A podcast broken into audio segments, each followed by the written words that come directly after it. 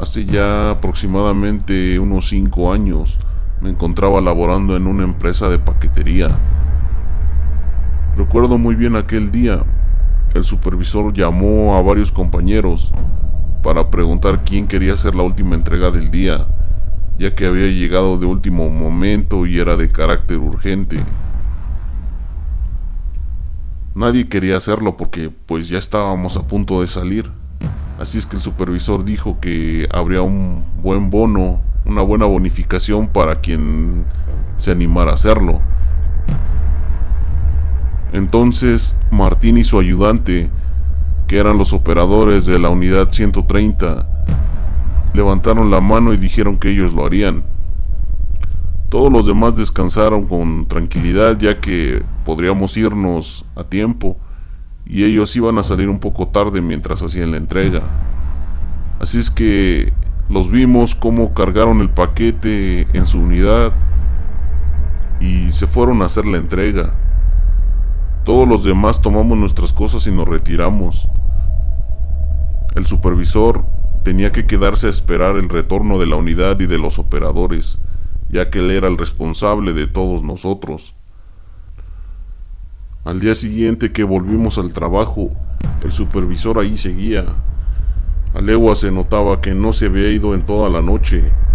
Estaba enojado, se le veía la cara de que estaba furioso y a la vez preocupado. Ya entre comentarios de los compañeros, nos dimos cuenta de que la unidad que había salido el día anterior a hacer la entrega de emergencia no había regresado. Según nos dimos cuenta, los de seguridad estuvieron tratando de localizarlos, pero su localizador GPS de los operadores y de la unidad se habían esfumado. Estaban apagados porque no los podían encontrar. Y así transcurrió toda la mañana sin noticias de nuestros compañeros ni de la unidad que estaba desaparecida. Después de un rato llegó el gerente y se encerró con el supervisor en su oficina y estaban hablando muy fuerte, al parecer estaban discutiendo. Después de unos momentos salieron con los de contabilidad inmediatamente y se fueron. Posteriormente nos dimos cuenta que habían ido al Ministerio Público a poner una denuncia por la desaparición y posible robo de la unidad. Y así terminamos la jornada, sin noticias de dónde estaban nuestros compañeros. Al día siguiente, regresamos con normalidad pero qué sorpresa que ya nos estaban esperando un grupo de policías para interrogarnos. Nos hicieron muchas preguntas sobre nuestros compañeros, sobre si habíamos escuchado algo o algo que pudiera decir qué era lo que había sucedido.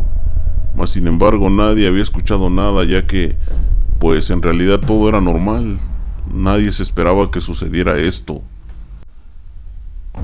Mientras unos policías nos interrogaban, otros hacían revisión completa de la planta. Revisaron todo de pies a cabeza. Revisaron el almacén, las bodegas, incluso todas las unidades que se encontraban en servicio en ese momento. Mas sin embargo no encontraron nada. Esto cambió cuando revisaron los lockers de los trabajadores, ya que allí encontraron las mochilas de Martín y de su ayudante, con todas sus cosas intactas. Sus identificaciones, su dinero y todas sus cosas aún seguían ahí. Posteriormente nos dimos cuenta que lo mismo hicieron en sus casas.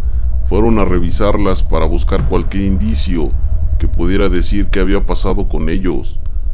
Mas sin embargo fue el mismo resultado. Todas sus cosas, todo estaba en su lugar, no habían regresado por nada, ni siquiera por sus cosas de valor. Y ya con esto, se descartó la idea de un robo por parte de los empleados. Posteriormente, se creyó que posiblemente estos habían sufrido algún secuestro o algún asalto y que algo les había pasado.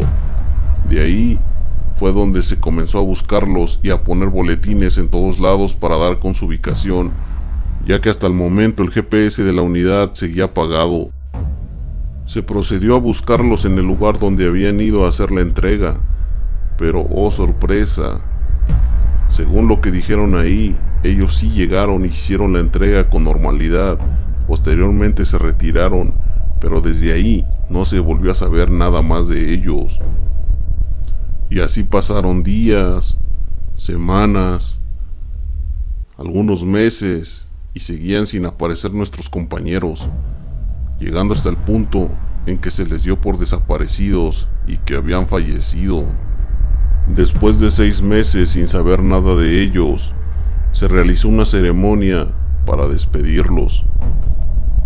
Con el paso del tiempo, nos dimos a la idea de que ya no volverían, así es que hicimos nuestras vidas con normalidad en el trabajo y en todo, pero con la novedad de que ahora la ruta donde habían desaparecido nuestros compañeros estaba prohibida para nosotros, ya no podíamos ir por ese camino para evitar que se volviera a repetir esta situación.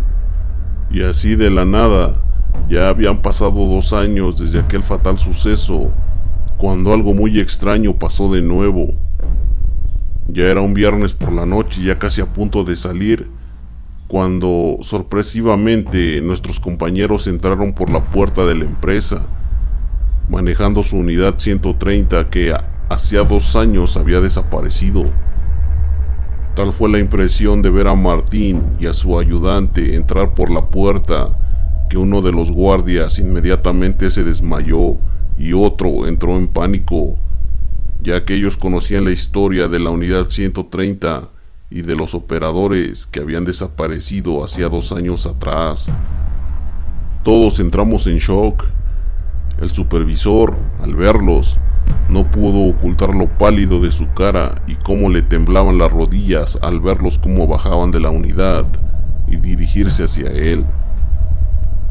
Fue tal el impacto que tardó varios minutos en reaccionar. Inmediatamente llamó al gerente de la empresa para que acudiera a esta para ver lo que estaba sucediendo. Este llegó inmediatamente, se le podía ver la cara de sorpresa y además se le notaba que iba furioso, ya que pensaba que se le estaba haciendo una broma. Al verlo se quedó paralizado y no podía ocultar lo pálido de su cara, ya que se encontraba completamente asustado.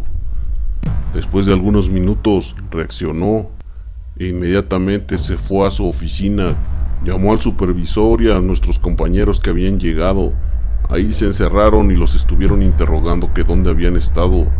Incluso llegó la policía para dar testimonio de lo que estaba pasando.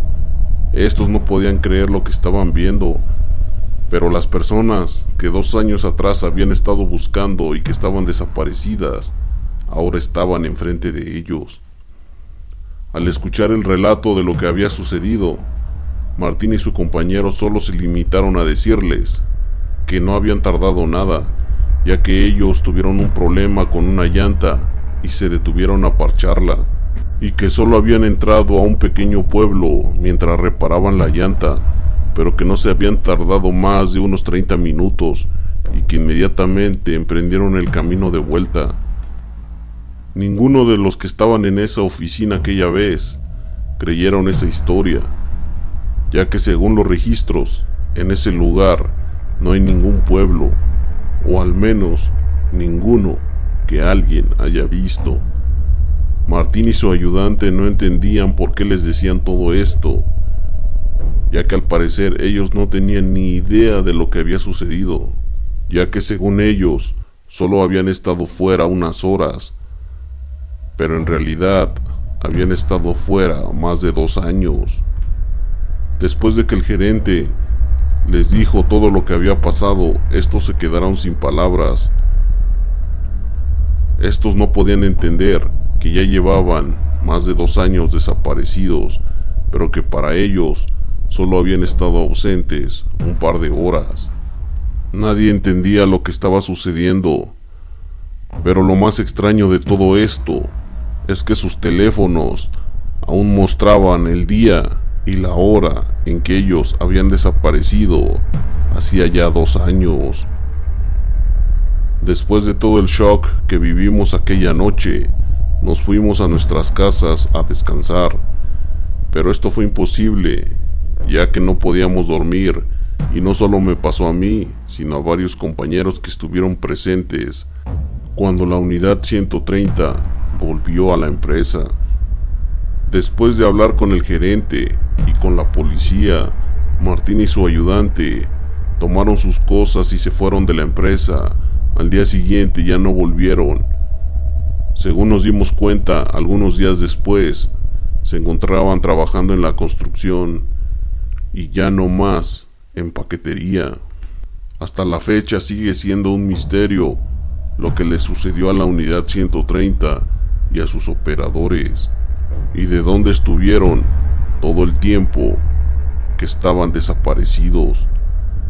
Y peor aún, el pueblo donde según ellos entraron, al parecer no existe y tal vez nunca existió.